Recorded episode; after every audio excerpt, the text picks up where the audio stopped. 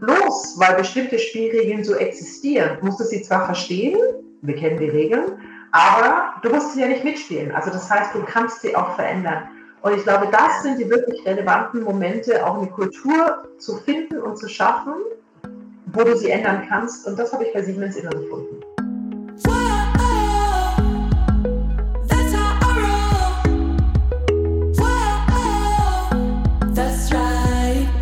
Salut Moneypennies und ganz herzlich willkommen zu einer neuen Folge von Madame Moneypenny Meets. Heute habe ich natürlich wieder auch eine besondere Frau. Bei mir werden wir immer besondere Frauen. Und zwar gilt sie als einflussreichste Frau, als eine der einflussreichsten Frauen in der deutschen Wirtschaft. Sie war Vorstandsmitglied von Siemens und ist jetzt ähm, Senior Advisor unter anderem bei der Boston Consulting Group und hat sich sehr, sehr lautstark eingesetzt oder immer noch für Diversity und die Frauenquote. Und sie hat auch noch dieses tolle Buch geschrieben, It's Now Leben, Führen, Arbeiten. Seht ihr sie auch schon auf dem Bild. Herzlich willkommen, Janina Kugel. Vielen, vielen Dank für deine Zeit. Äh, toll, dass du da bist. Ja, vielen Dank. Wir lachen gerade. Wir schmunzeln gerade ein bisschen, weil es ist der zweite Take, weil der erste wurde leider nicht aufgenommen. Deswegen haben wir das jetzt ja nochmal gemacht. Aber alles gut, äh, so läuft es dann. Äh, ja, vielen, vielen Dank, Janina. Ich habe es ja schon gesagt, ähm, ich glaube, darunter kennt man dich auch so ein bisschen, ja, äh, Vorstand, Vorstand von Siemens, gerade gekoppelt mit äh, Frauenquote und so weiter. Ähm, von daher freue ich mich jetzt wirklich unheimlich, dich da so ein bisschen ausquetschen zu können. Äh, ich glaube, da sind bei vielen, haben jetzt viele große Ohren bekommen. Oh, eine Frau im Vorstand, ja, wie ist das denn so? Ähm, wenn ich so an Siemens denke, ja, dann ist das für mich so eine Reihe so mit, keine Ahnung, ThyssenKrupp und so, diese ganze alte Wirtschaft, äh, alt, weiß, männlich, patriarchalische Strukturen bis unter das Dach. Äh, so stelle ich mir das da vor. Ähm, und jetzt würde mich mal total interessieren, ob das wirklich so ist oder ob da, ich sag mal, Außenwahrnehmung, die Außenwahrnehmung doch sehr anders ist, als vielleicht von innen aussieht. Und du warst ja sehr tief drin sozusagen. Wie, wie ist das denn so, da, da zu arbeiten und auch im Vorstand zu sein? Ich glaube, zwischen Außenwahrnehmung und dem, was dann im Inneren passiert, das ist ja sowohl bei Unternehmen als auch bei Menschen immer so ein bisschen anders. Also würde ich sagen, nein, so ist es nicht, ja. Aber lustigerweise ähm, zugegeben, als ich 2001 zu Siemens gegangen bin, habe ich auch von außen gedacht, oh Gott, was ist das für ein Laden, ja? Also Freund hat mich angerufen, der bei einem Headhunter gearbeitet hat und gesagt hat, ja, der Job, auf den würdest du total passen, sage ich, ja, wo denn? Ja, München, dachte ich mir, na ja, das ist ja schon mal gar nicht so schlecht, ja, da habe ich noch nicht in München gewohnt, aber Berge, Skifahren, Snowboarden, Wandern fand ich ja. schon damals auch gut.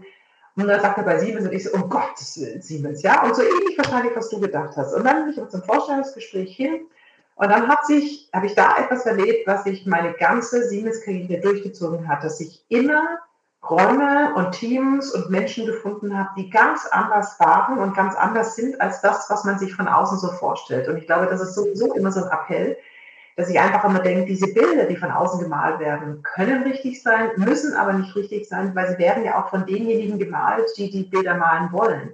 Und ich glaube, es geht schon immer sehr darauf, ähm, sich zu sagen, ich möchte mein eigenes Bild eigentlich machen.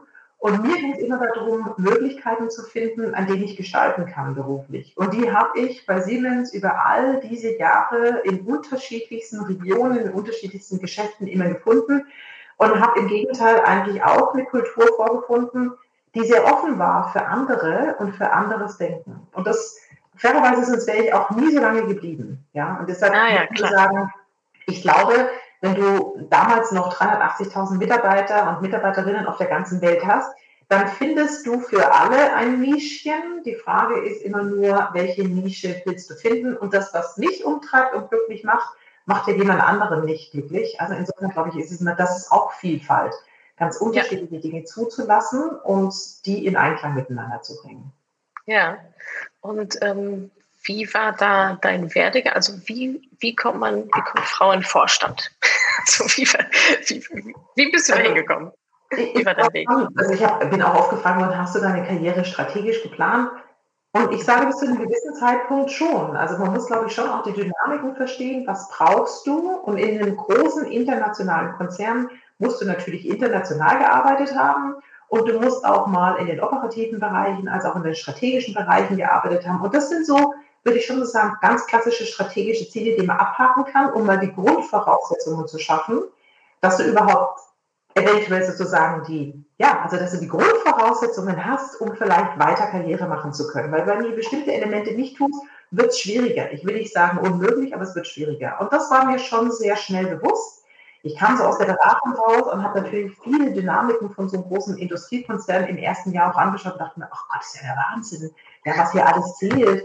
Ähm, lustige Anekdote, gleich in meinem ersten Jahr wurde über jemanden gesprochen, der befördert wurde und dann sagte ein Kollege von mir ganz stolz, und jetzt hat er auch Vollholzmöbel in seinem Büro und ich so, äh, Vollholzmöbel? life, life Goals.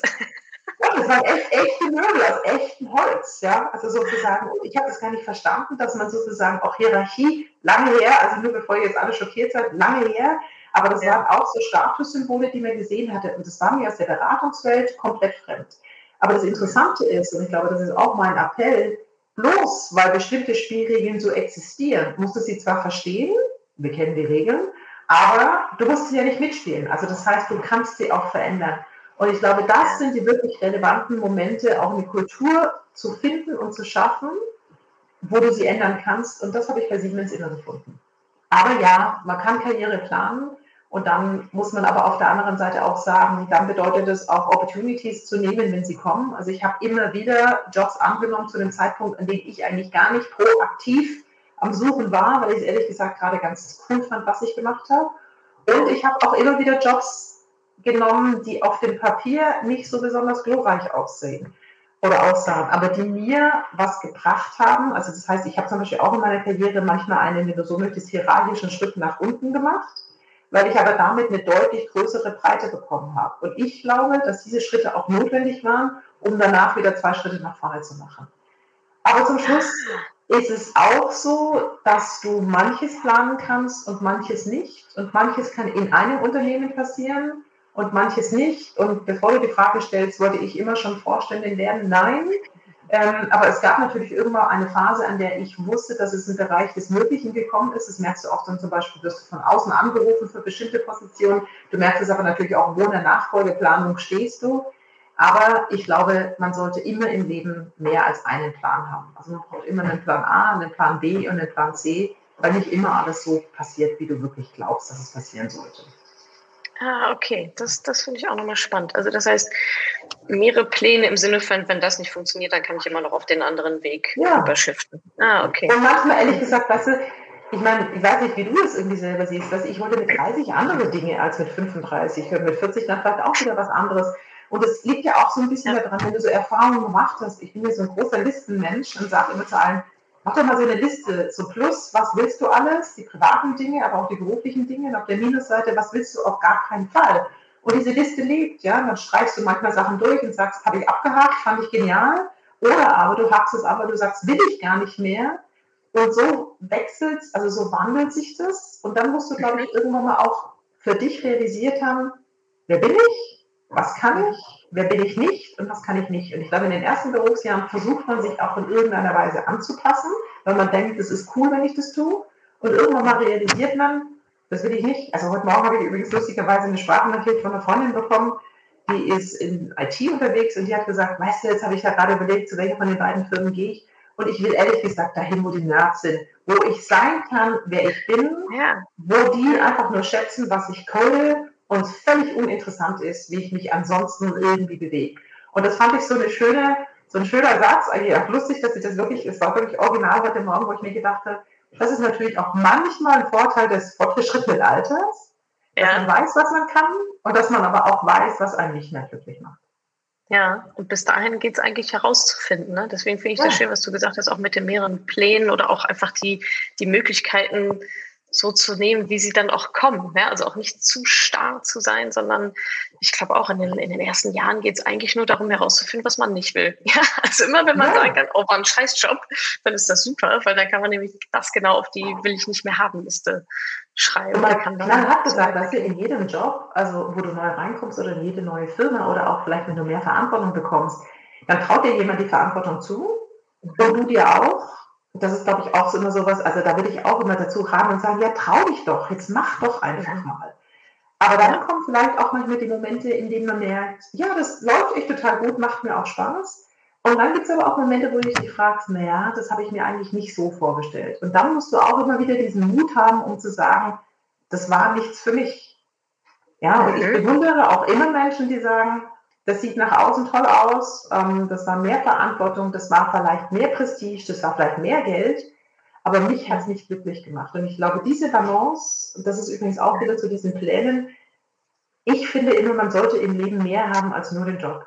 Was auch immer ja. diese vier, fünf Dinge in deinem Leben sind, die dich glücklich machen, aber die brauchst du. Familie, Freunde, Sport, ähm, Hobbys, jeder für sich selber definieren. Aber die müssen auch in irgendeiner Balance sein. Mhm. Wie würdest du das jetzt im Zusammenhang setzen mit so, ähm, ja, ich sag mal, auch dranbleiben, langfristig zu denken? Ähm, weil es könnte ja auch passieren, dass das jetzt jemand hört und sagt, ja, in meinem Job gefällt mir auch irgendwas nicht und jetzt wechsle ich den sofort, obwohl der vielleicht eigentlich ein guter Job wäre. Ne? Also so mit Problemen, ab wann, ab wann würdest du sagen, ist der Punkt zu sagen, okay, jetzt reicht's mir, jetzt, jetzt gehe ich hier raus. Weil auch so Hindernisse, also ne, die spiegeln einem ja auch was, dann wird man getriggert. Durch, also irgendwie kann man ja trotzdem wahrscheinlich noch, noch wachsen. Ähm, ab wann würdest du sagen, okay, jetzt, also dann ist wirklich der Zeitpunkt rauszugehen? Also ich bin jetzt nicht der ein Mensch, der jetzt total nach Impulsen irgendwie handelt. Also ich finde es immer schwierig. In, Im Affekt finde ich sollte man nie Entscheidungen treffen in keinem Lebensbereich, sondern dann sagen, ich bin jetzt gerade total wütend, sauer, glücklich oder wie auch immer. Ähm, das hat ja jeder, das habe ich natürlich auch, aber dann auch zu sagen, ich schaue mir das jetzt nochmal an und beobachte mich selber und beobachte die Situation jetzt aber auch nochmal in den nächsten zwei oder drei Monaten. Und dann aber vor allem auch selber versuchen zu reflektieren, aber man selber alleine hat ja immer Blindspots. Also das heißt, ja. auch andere Menschen zu fragen, wie sehen die einen, immer sich zu überlegen, liegt es an mir? Ich glaube, wir alle kennen diese Menschen, dass egal wo die arbeiten, sind immer die anderen, die schuldig sind. Ja, sie selber, und wo ich mir das so sage, naja, also jetzt mal ganz ehrlich, das ist jetzt das fünfte Mal, fünf unterschiedliche Teams und jedes Mal bist du die Leidtragende. Irgendwas scheinst du da selber halt irgendwie auch zu machen. Was, ja? ist die Konstante in den fünf ja, Teams? Ja, was ist die Konstante? Oh. und manchmal ist es eben so, dass man sich selber darüber klar wird und manchmal braucht man auch Hilfe, sei es ein Coach, aber es können halt einfach auch gute Freunde oder sonstige Menschen sein, die einfach sagen, im Spiegel und sagen, du mal ganz ehrlich, du bist hier die Konstante. Du hast das Problem. Du bist diejenige Person, die niemals Nein sagen kann. Also beschwer dich nicht wenn du immer zu viel zu tun hast. Das ist ja auch so ein Phänomen, ne? Also Menschen, die nie Nein sagen können und dann sich immer beschweren, wie wahnsinnig gestresst sie sind. Also ich glaube, das ist eine Komponente. Und das dritte ist dann, dass ich eine ganz große, eine ganz große Freundin von, von Freiheit bin. Also das heißt, wenn du zum Beispiel die Flexibilität haben möchtest, dass du in Momenten, in denen es gar nicht mehr geht, aus einem Job zum Beispiel auch rausgehst, ohne vielleicht schon einen neuen Job zu haben, ja, dann brauchst du natürlich irgendwie auch ein, ein Polster, musst halt irgendwie auch ein bisschen Geld beiseite gelegt haben, damit du dann auch eine größere Freiheit hast, zum Beispiel eine Auszeit zu machen oder aber auch zu sagen, ich gehe jetzt hier raus, ohne dass ich was Neues habe und gehe ein bisschen in Risiko. Und je nachdem, wer du bist, glaube ich, ist es irgendwie wichtig. Es gibt Menschen, die können auch noch sechs oder zwölf Monate aushalten in, einem, in einer Umgebung, in der sie eigentlich nicht mehr gerne sind. Für die, die haben dann eine relativ hohe Resilienz. Die können natürlich ein bisschen anders planen, aber ich glaube, das ist dann immer die Geschichte, wie breit stellst du dich auf? Und da bin ich wieder bei diesen unterschiedlichen Plänen. Aber ja, es gibt Momente, in denen ich sagen würde, hier wirst du nicht mehr glücklich werden und da muss man gehen. Aber man muss auch die Bereitschaft haben, was das alles irgendwie immer so bedeutet. Also ich finde, man kann meckern, man kann auch mal jammern, aber mich nervt es dann ehrlich gesagt, wenn Menschen Freiheit wollen, sie wollen Abwechslung, aber kein Risiko eingehen. Und das geht im beruflichen eben nicht. Also die Sicherheit, dass alles dann woanders genauso wird, die wirst du nie haben. Ja, also auf der anderen Seite des Flusses ist das Gras immer grüner, mhm. aber auf der anderen Seite des Flusses weißt du auch nicht, wie dieses Gras wächst. Also ja, stimmt. entscheide dich. Ja, ja. Dass du dieses Wasch mich, aber mach mich nicht nass. Ja. Ich will die ganzen Vorteile haben, aber äh, mich, mich bewegen auch nicht. Und da komme ich, da ähm, fällt mir gerade ein Zitat ein aus deinem Buch. Ähm, da hast du geschrieben, äh, nur diejenigen, die den Wandel aktiv gestalten, werden erfolgreich sein. Ähm, vielleicht kannst du da nochmal erklären, was du damit meinst. Ja, Wandel kommt. Also Veränderungen kommen immer. Also man kann jetzt mal einfach so sein Leben zurückdenken und nimmt einfach einen bestimmten Abschnitt und sagt dann halt einfach, also ich finde, man kann es erklären, also es gibt ja so, so, so, junge Menschen oder junge Paare, die dann sagen, ach ja, wenn wir erinnern uns nicht, auch wenn die Kinder kommen, ja, und zwei Jahre später ähm, stellen sie dann fest, natürlich hat es einen Einfluss auf dein Leben und es ist ja auch irgendwie gut so und dann kommt eine Veränderung. Wenn du aber aktiv sagst, ich sehe, dass eine Veränderung kommt, ich sehe auch, dass Veränderungen notwendig sind für mich, für meinen Beruf, für meine Skills und meine Fähigkeiten, die ich habe, wenn du sie aktiv gestaltest, also vorausläufst oder mitläufst und nicht hinterherläufst, dann hast du eine viel größere Möglichkeit, auch Einfluss zu nehmen. Anstatt wenn du da sitzt, wie so ähm, vor so einem Mauseloch und sagst, okay, ich sitze hier, erstarre und warte, dass andere für mich entscheiden. Und ich glaube, das ist wichtig. Da gibt es auch noch so eine Analogie, die ich in dem Buch benutze. Vielleicht kennen ein paar von euch das, ist das Leadership Lessons by a Dancing Guy, das kann man sich auf YouTube ganz kurz angucken, wo, wo jemand einfach mutig vorangeht und einfach anfängt zu tanzen. Also sprich sozusagen, ich habe eine neue ah, Vision. Ah, ja, ja, ja. Aber dann dauert es ewig, bis andere denken alle, oh, was ist das für ein Weirdo, ja? Und du tanzt dann irgendwie nicht mit.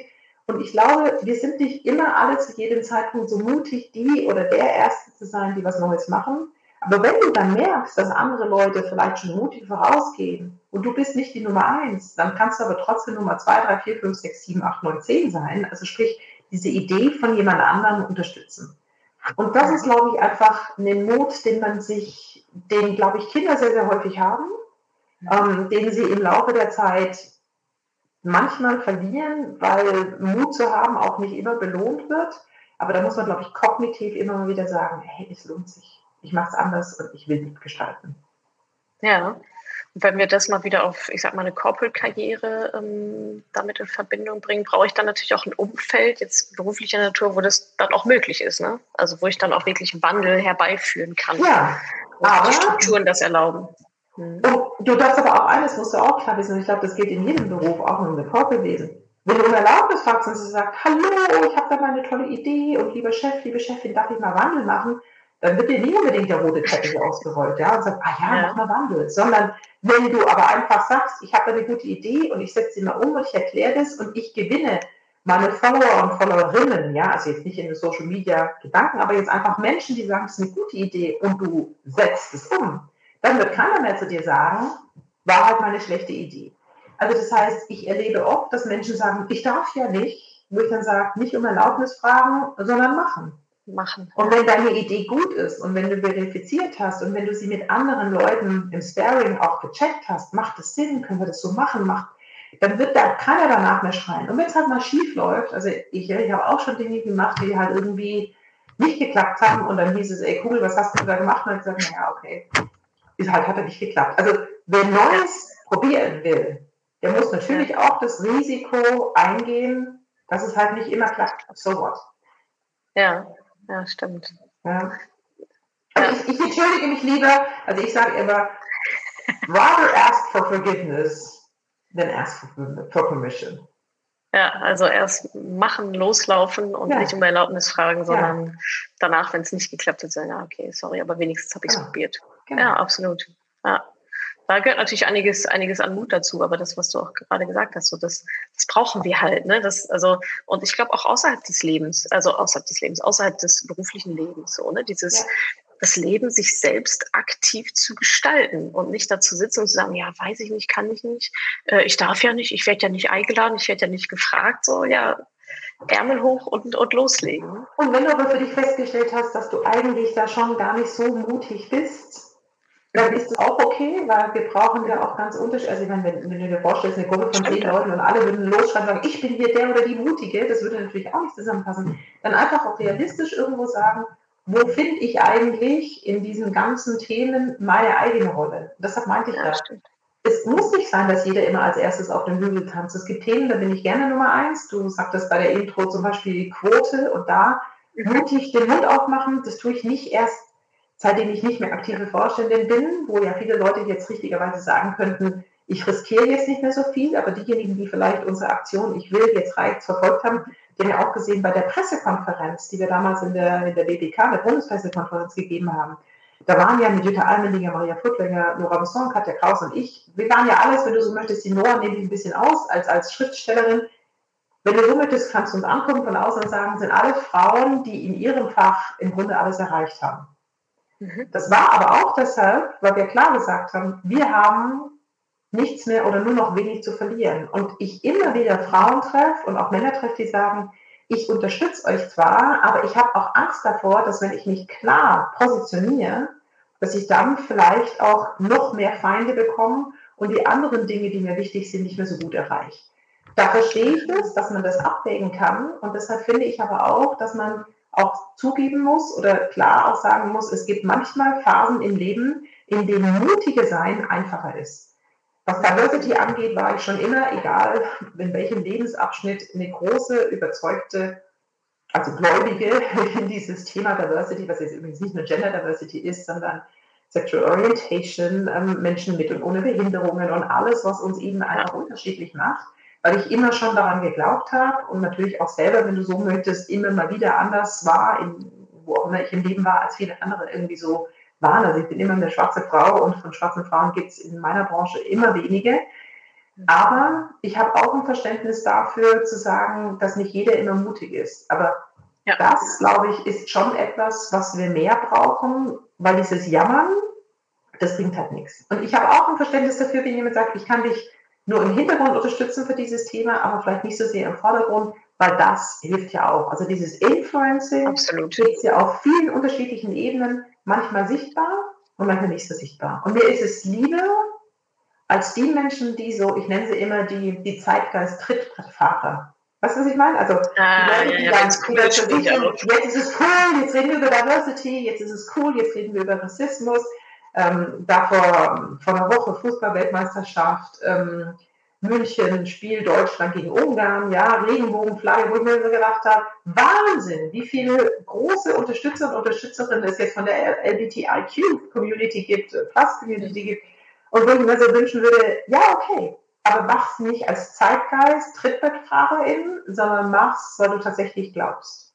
Und ja. weil du wirklich dann auch immer diese Themen vorantreiben möchtest. Ja, ja, das finde ich nochmal einen sehr, sehr schönen Punkt. Also wirklich, das äh, fand ich auch mal wieder sehr schön. Also ja, ich bin mal gespannt, aber es flacht ja jetzt schon wieder ab. Ne? Pride Month ist vorbei und die Logos werden wieder geändert. so ja, und das ist ja auch, es gibt auch viele andere Menschen, die man berücksichtigen muss. Ja. Und ich glaube, man muss immer, ja, ja. wenn man so, wenn man so Leute hypt und wenn man auch immer mal wieder guckt, dann sage ich immer, hm, ja, aber weißt du, schau doch mal, wie nachhaltig die tatsächlich das dann auch in ihrem eigenen Beritt machen. Oder ist es nur heiße Luft, die sie halt irgendwie wiedergeben? Oder sind sie da wirklich auch komplett intrinsisch mit allem dabei? Ja, ja, genau. Aber ich finde schön, was du gesagt hast, so dieses ähm, auch seine eigene Rolle zu finden. Ne? Ich, also ich habe das auch oft, dass dann Frauen vor mir sitzen und sagen, ja, Natascha, ich will mich jetzt auch selbstständig machen und so. Also Selbstständigkeit ist bei uns ein großes Thema und ich so, bist du dir sicher? Also, also so Entrepreneurship ist ja gerade auch sehr hip und sehr cool und jeder will ja. sich selbstständig machen.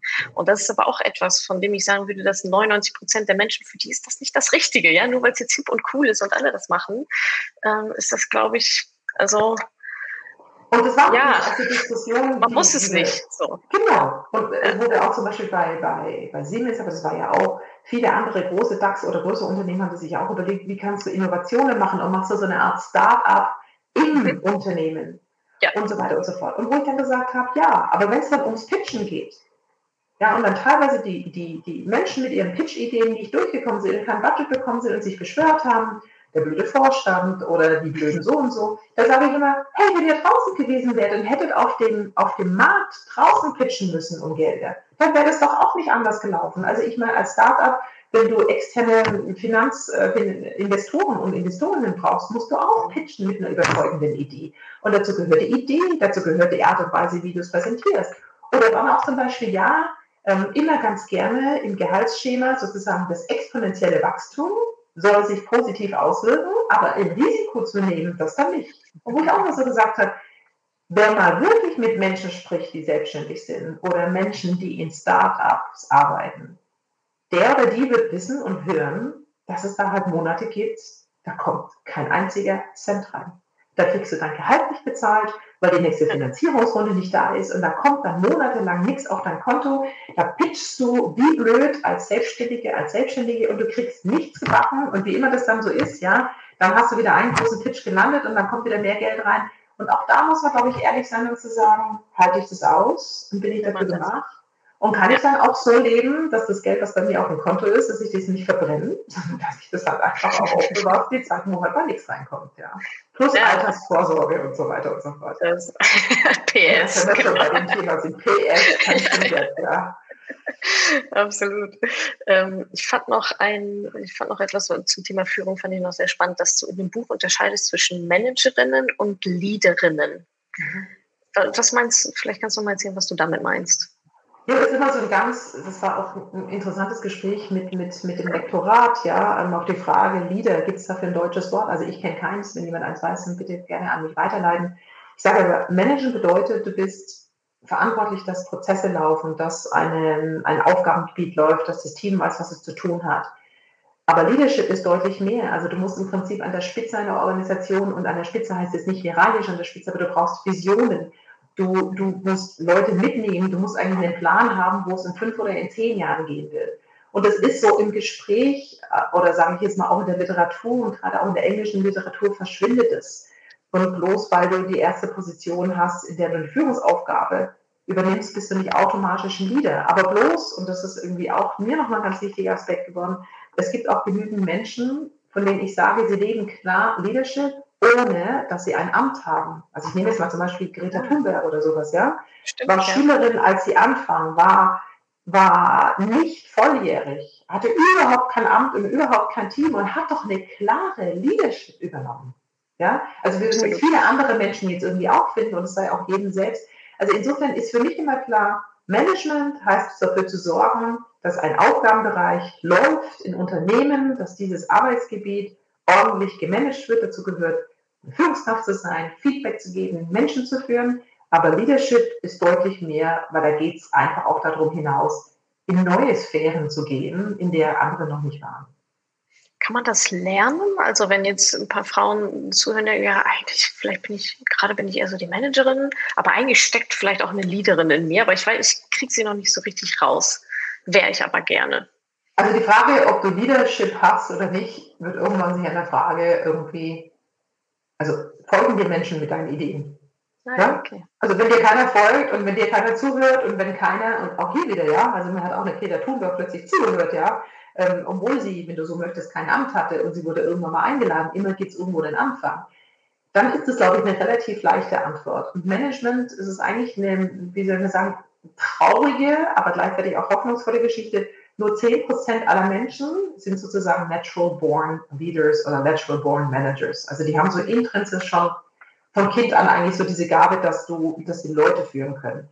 Und dann kannst du nochmal 20 Prozent ungefähr lernen. Also das heißt, wenn du ganz klar investierst, in dich selber reflektierst, das hatten wir ja schon am Anfang auch bei der Frage, wo willst du hin, dann kannst ja. du viel, viel lernen. Und ich würde sagen, du kannst so viel lernen, dass du auf einem ziemlich guten Level unterwegs bist und dass deine MitarbeiterInnen sagen würden, guter Chef, gute Chefin, arbeite ich gern, mache ich gern.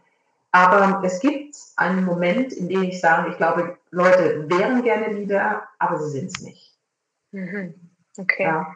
Ja, verstehe, weil da so ein bisschen, da sind wir auch wieder beim Mut, ne? Du, du hast angefangen äh, mit dem Satz, ja, wenn, wenn Menschen deinen Ideen folgen, das setzt natürlich voraus, dass ich die auch erstmal habe und auch kommuniziere.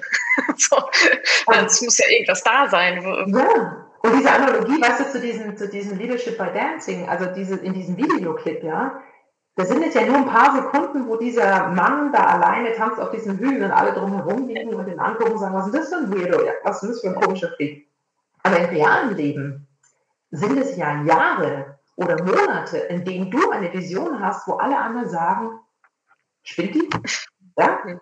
Und das ist, glaube ich, das, also das ist ja der Punkt, was wir an der Vision sagen, erstmal über Wochen und Monate lang hinweg, alle du spinnst und bekämpfen dich und versuchen dir irgendwie klarzumachen, dass das nicht geht.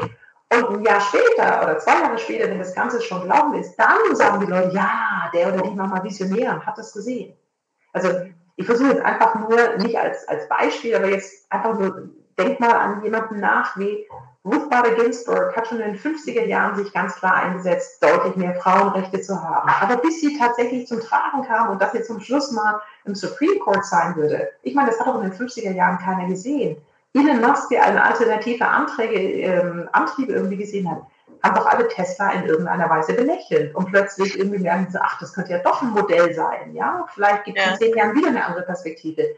Also dieses, dieses Aushalten können auch, dass du eine Idee hast und kein anderer glaubt, dass diese Idee eine gute Idee ist, das gehört auch zum Thema Leadership. Also da brauchst du auch ein gewisses Beharrungsvermögen mhm. und auch der Glaube an dich selbst.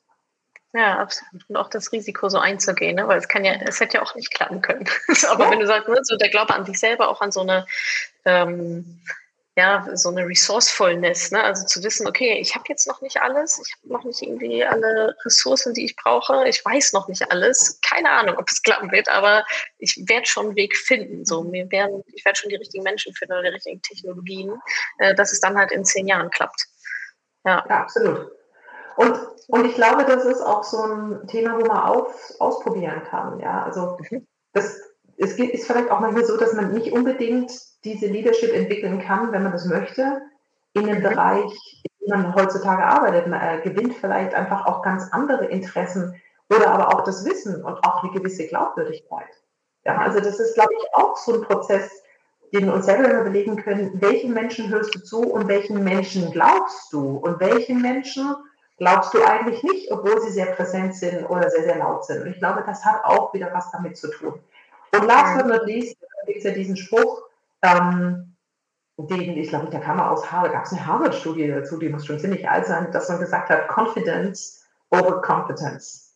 Also oh. Menschen folgen eben halt auch ganz vielen Menschen, ich nenne immer die unter Hybris leiden, die immer glauben, sagen, äh, ich habe alles im Griff, ja, folge mir die es aber gar nicht so unbedingt können. Und ich glaube, da muss man dann eben auch ganz klar differenzieren, dass nicht alle Menschen, die eine große Fangemeinde haben, unbedingt diejenigen wären, die ich als Leader im positiven Sinne bezeichnen würde. Ja, ja, da fallen mir auch gerade diverse Namen ein. so. Ja, da hat jeder so seine Hitliste und seine Shitliste. Ja. Shitliste ist auch gut. Hitlist und Shitlist.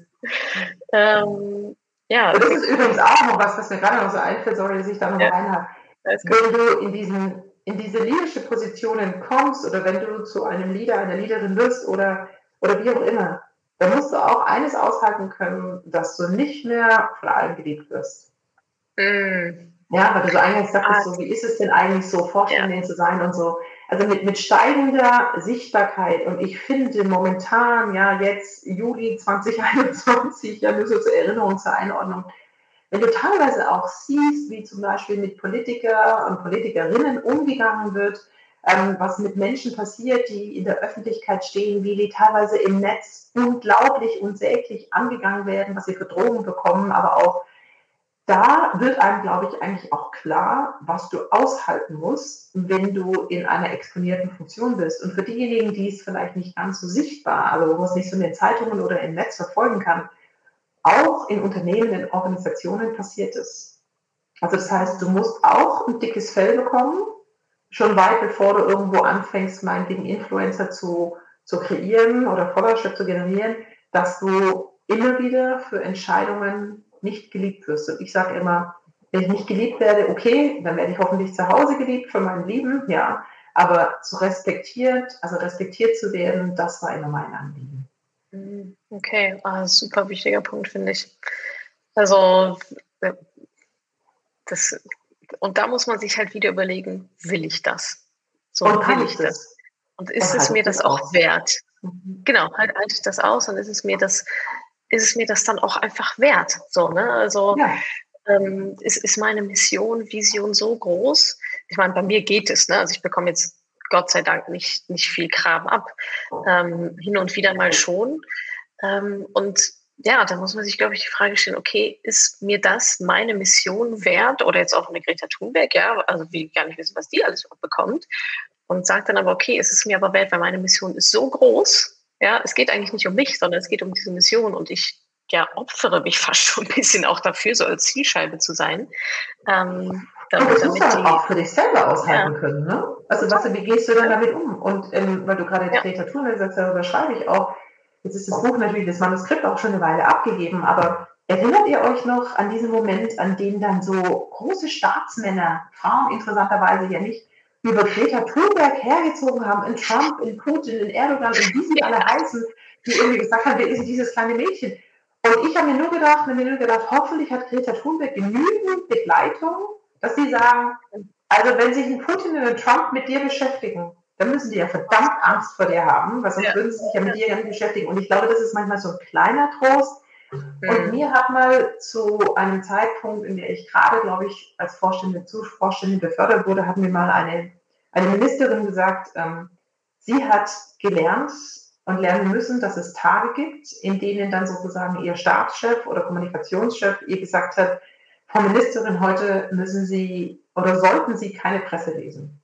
Alles, was ah, wichtig ist, schreiben wir Ihnen raus oder sagen wir Ihnen und Sie fassen am besten heute es nicht mehr an. Ah, okay. Und da habe ich mir dann ja. so gedacht, hm, ja, also das war, ich habe schon verstanden. Sie hat es natürlich irgendwie auch, ähm, hat es auch natürlich erklärt. Und trotzdem hat es eine Weile gedauert, bis ich das gemerkt habe. Und wenn manchmal Leute sagen, hey, da ist dieses oder jenes über dich geschrieben worden, dann sage ich, ja, hm, habe ich nicht gelesen. Also ich lese vieles nicht, was über mich geschrieben wird.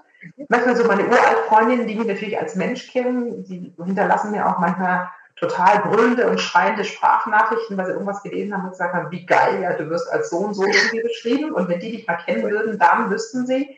Und das ist jetzt natürlich bei Menschen aus der Wirtschaft nicht besonders schlimm, ähm, bei Medien ist auch nicht besonders schlimm.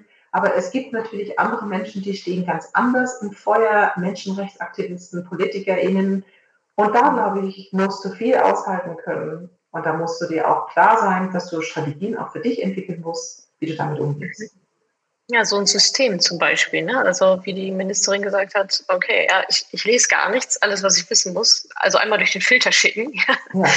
Ähm, dann, dann, also ich lese auch ganz, ganz vieles nicht. Also in, aus meiner Community lese ich so gut wie alles, äh, was da kommt. Aber sobald ich auch extern auf anderen Plattformen zu sehen bin oder so, irgendwie auf YouTube oder so, wenn ich Gästin irgendwo bin, lese ich es mir meistens nicht durch. Also gerade in so großen Sachen wie, keine Ahnung, ZDF oder so, war mal irgendwas, wo mir dann jemand geschrieben hat, ey Natascha, hast du die Kommentare darunter gelesen?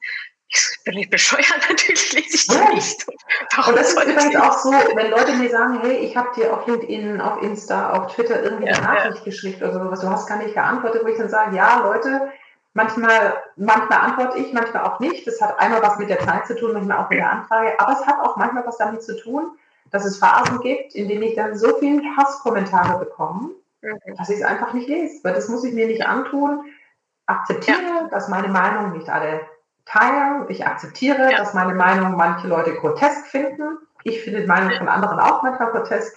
Aber man muss sich das nicht alles reinziehen. Ja.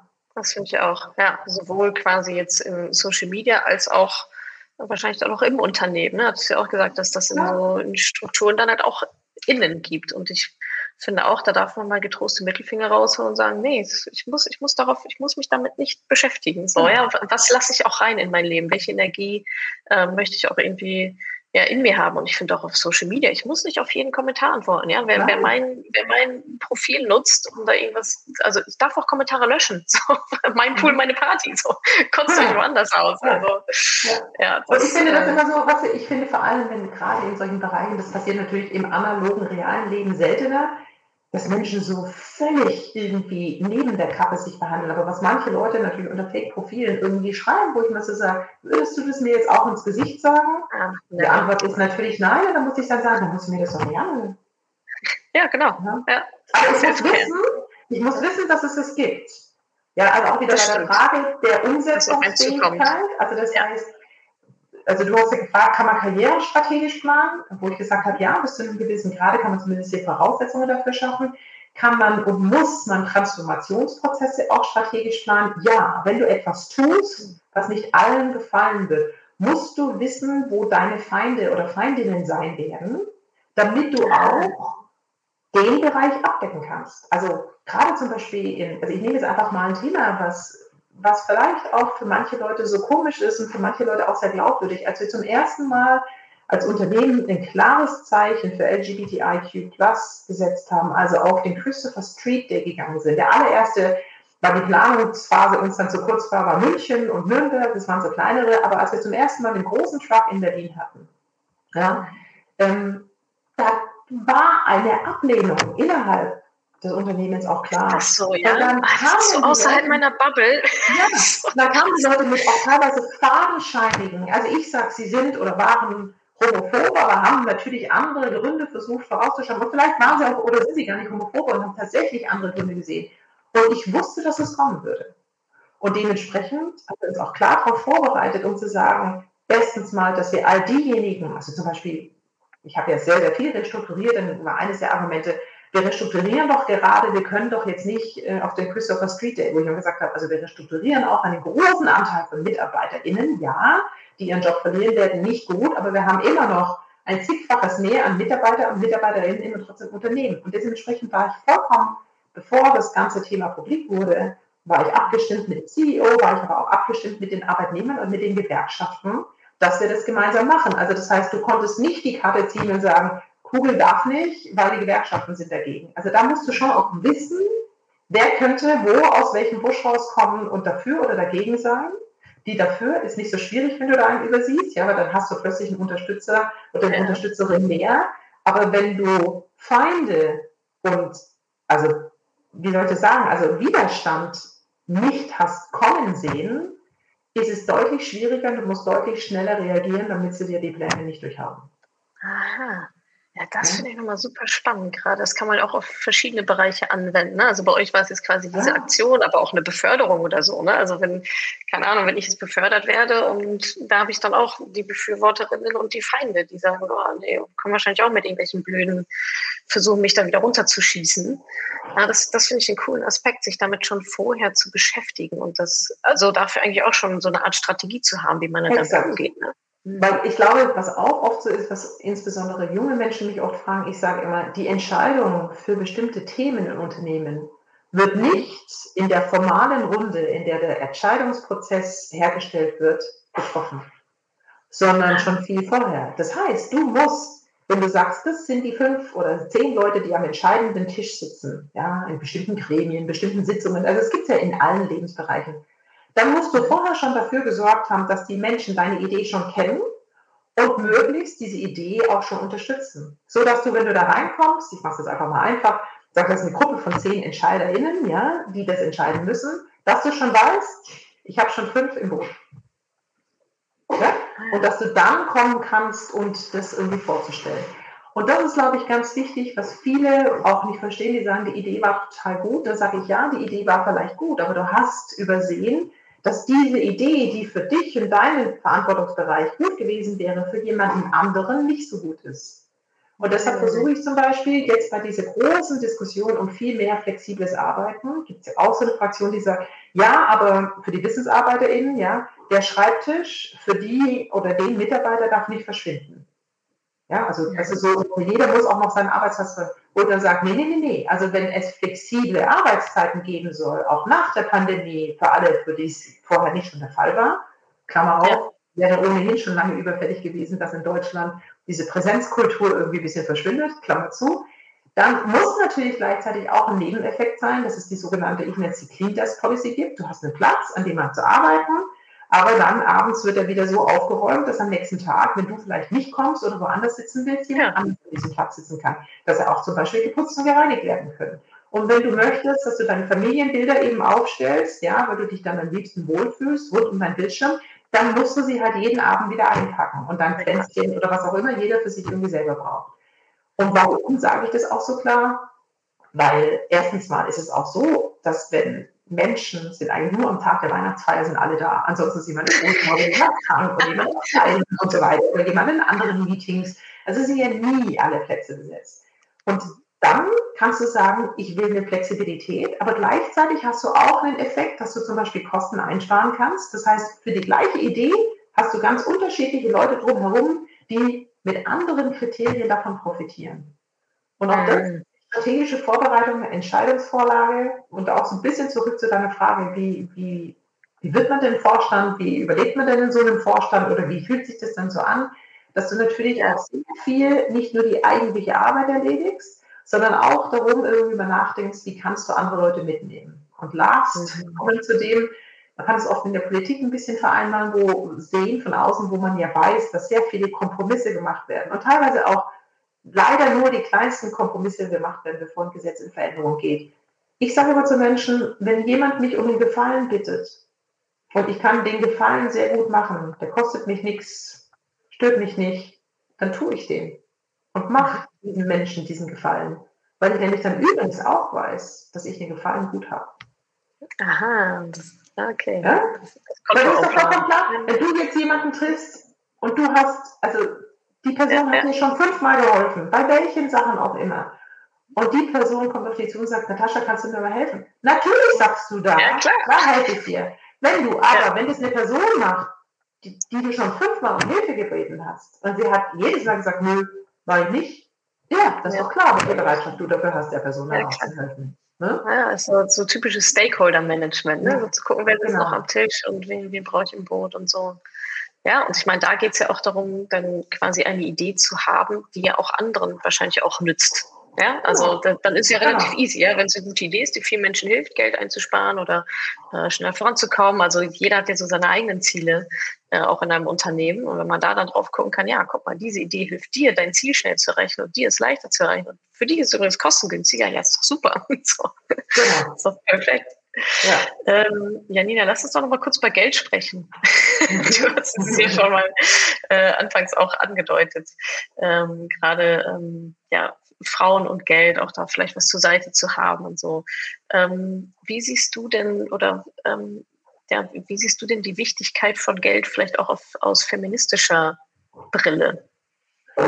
Also Unabhängigkeit und dazu gehört natürlich auch wirtschaftliche Unabhängigkeit ist enorm wichtig, um tatsächlich einfach auch ähm, Entscheidungen treffen zu können, die man selber möchte. Also jetzt mal richtig feministisch, die jede Frau auch für sich selber treffen kann.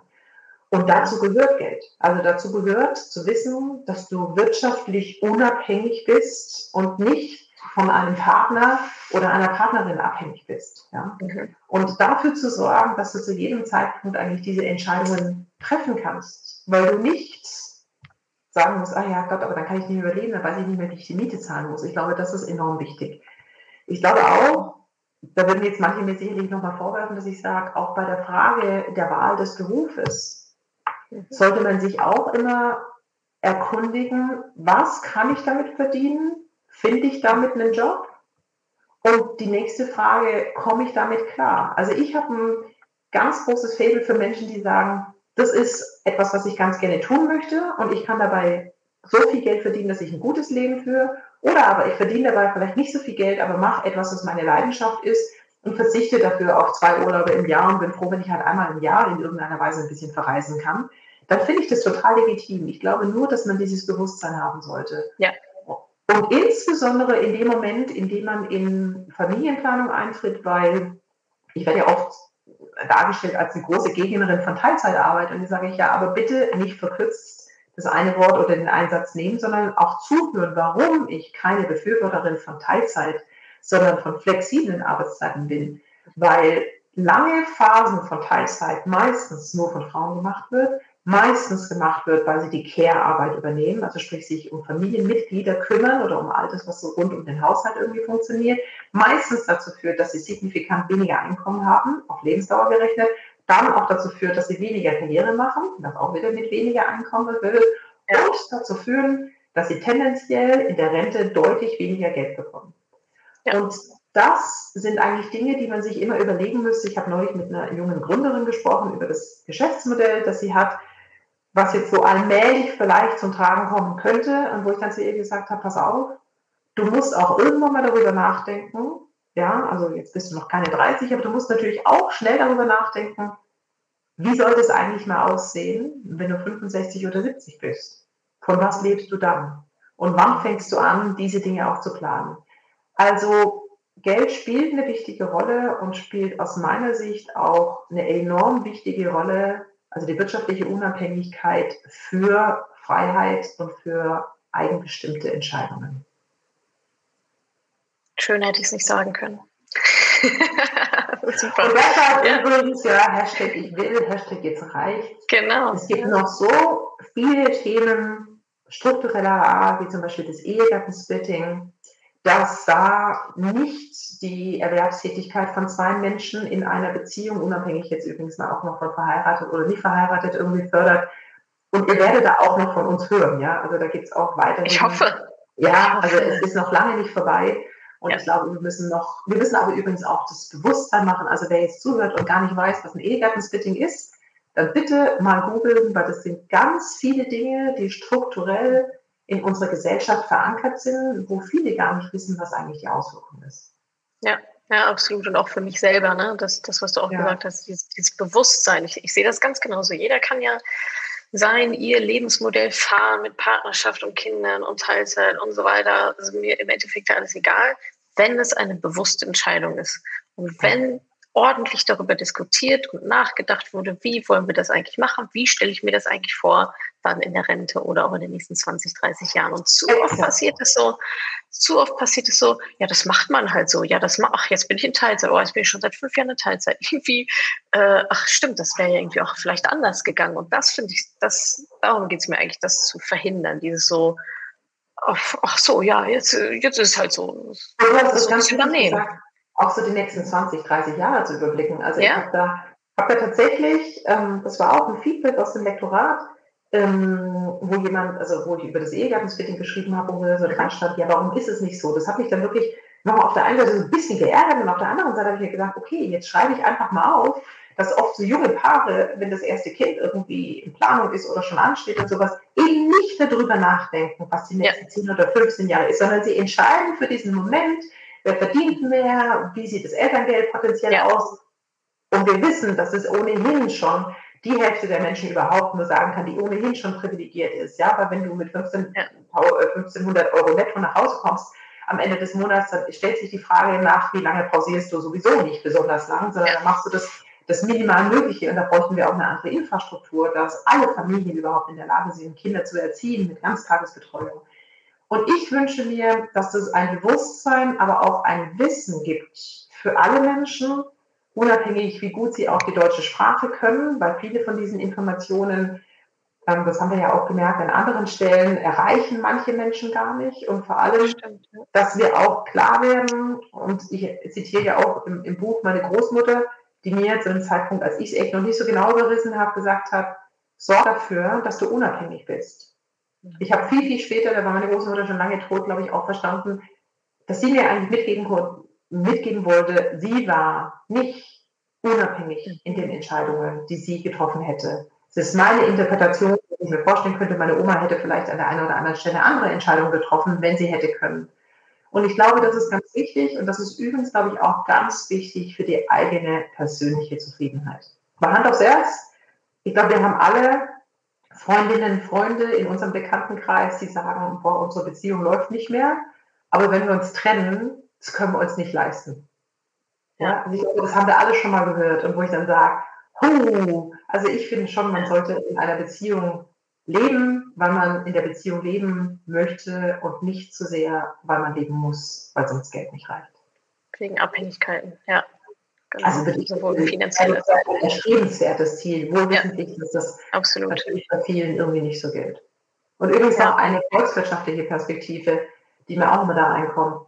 Ein schönes, also ich habe ja viel zu kritisieren, auch im deutschen Bildungssystem, aber was natürlich, was aber wirklich gut ist, du kannst ja deine Erstausbildung, sei es eine Lehre oder sei es ein Studium, im Grunde kostenlos machen. Also das heißt, in der Lehre verdienst du, und beim Studium zahlst du Studiengebühren. Aber wenn du das zum Beispiel mal vergleichst mit vielen anderen Ländern, in denen du das komplett finanzieren musst, also hier kannst du, wenn deine Eltern das nicht finanzieren können, BAföG beantragen.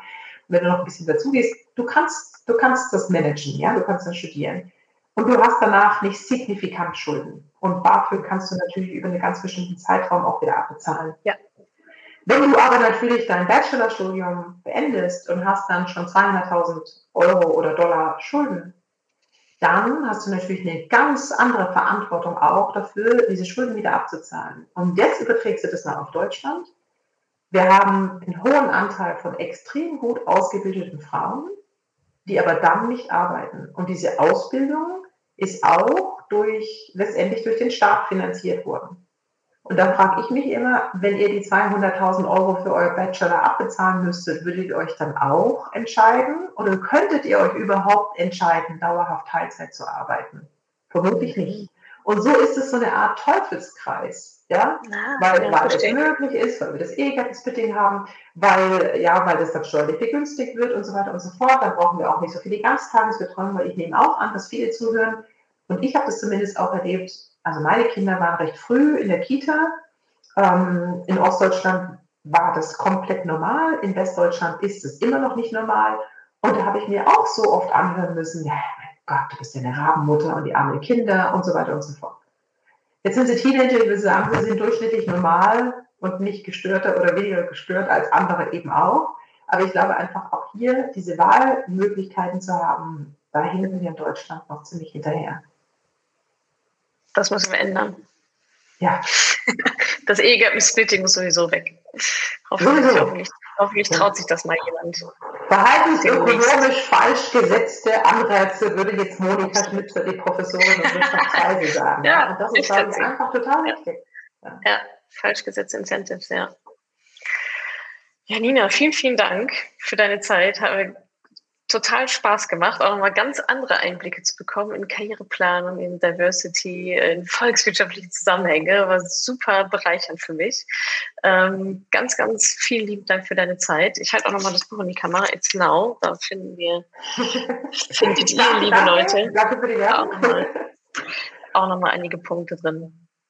Super, vielen Dank, Janina. Und äh, ich hoffe natürlich, dass wir dich noch auf ganz vielen Buchcovers und überall sehen äh, mit, mit deiner tollen Message. Und äh, ja, wir, wir, supporten natürlich alles, ist ja klar.